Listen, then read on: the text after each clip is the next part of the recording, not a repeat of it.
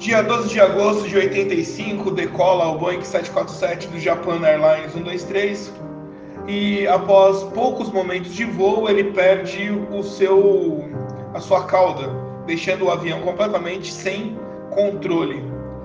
O bravo, dedicado capitão Masahami Takahama, veterano, tentou ainda por 32 minutos manter aquele avião no ar e levá-lo de volta ao aeroporto de Tóquio, o que não foi possível, acabando por se chocar em algumas montanhas a alguns quilômetros dali.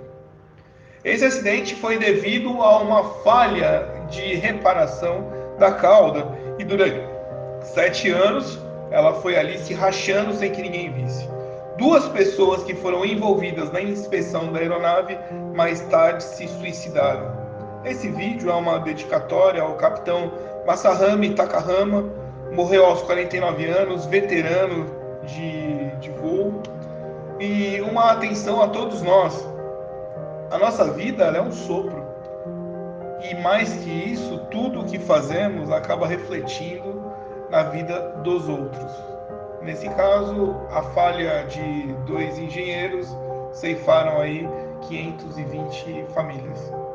Tenha.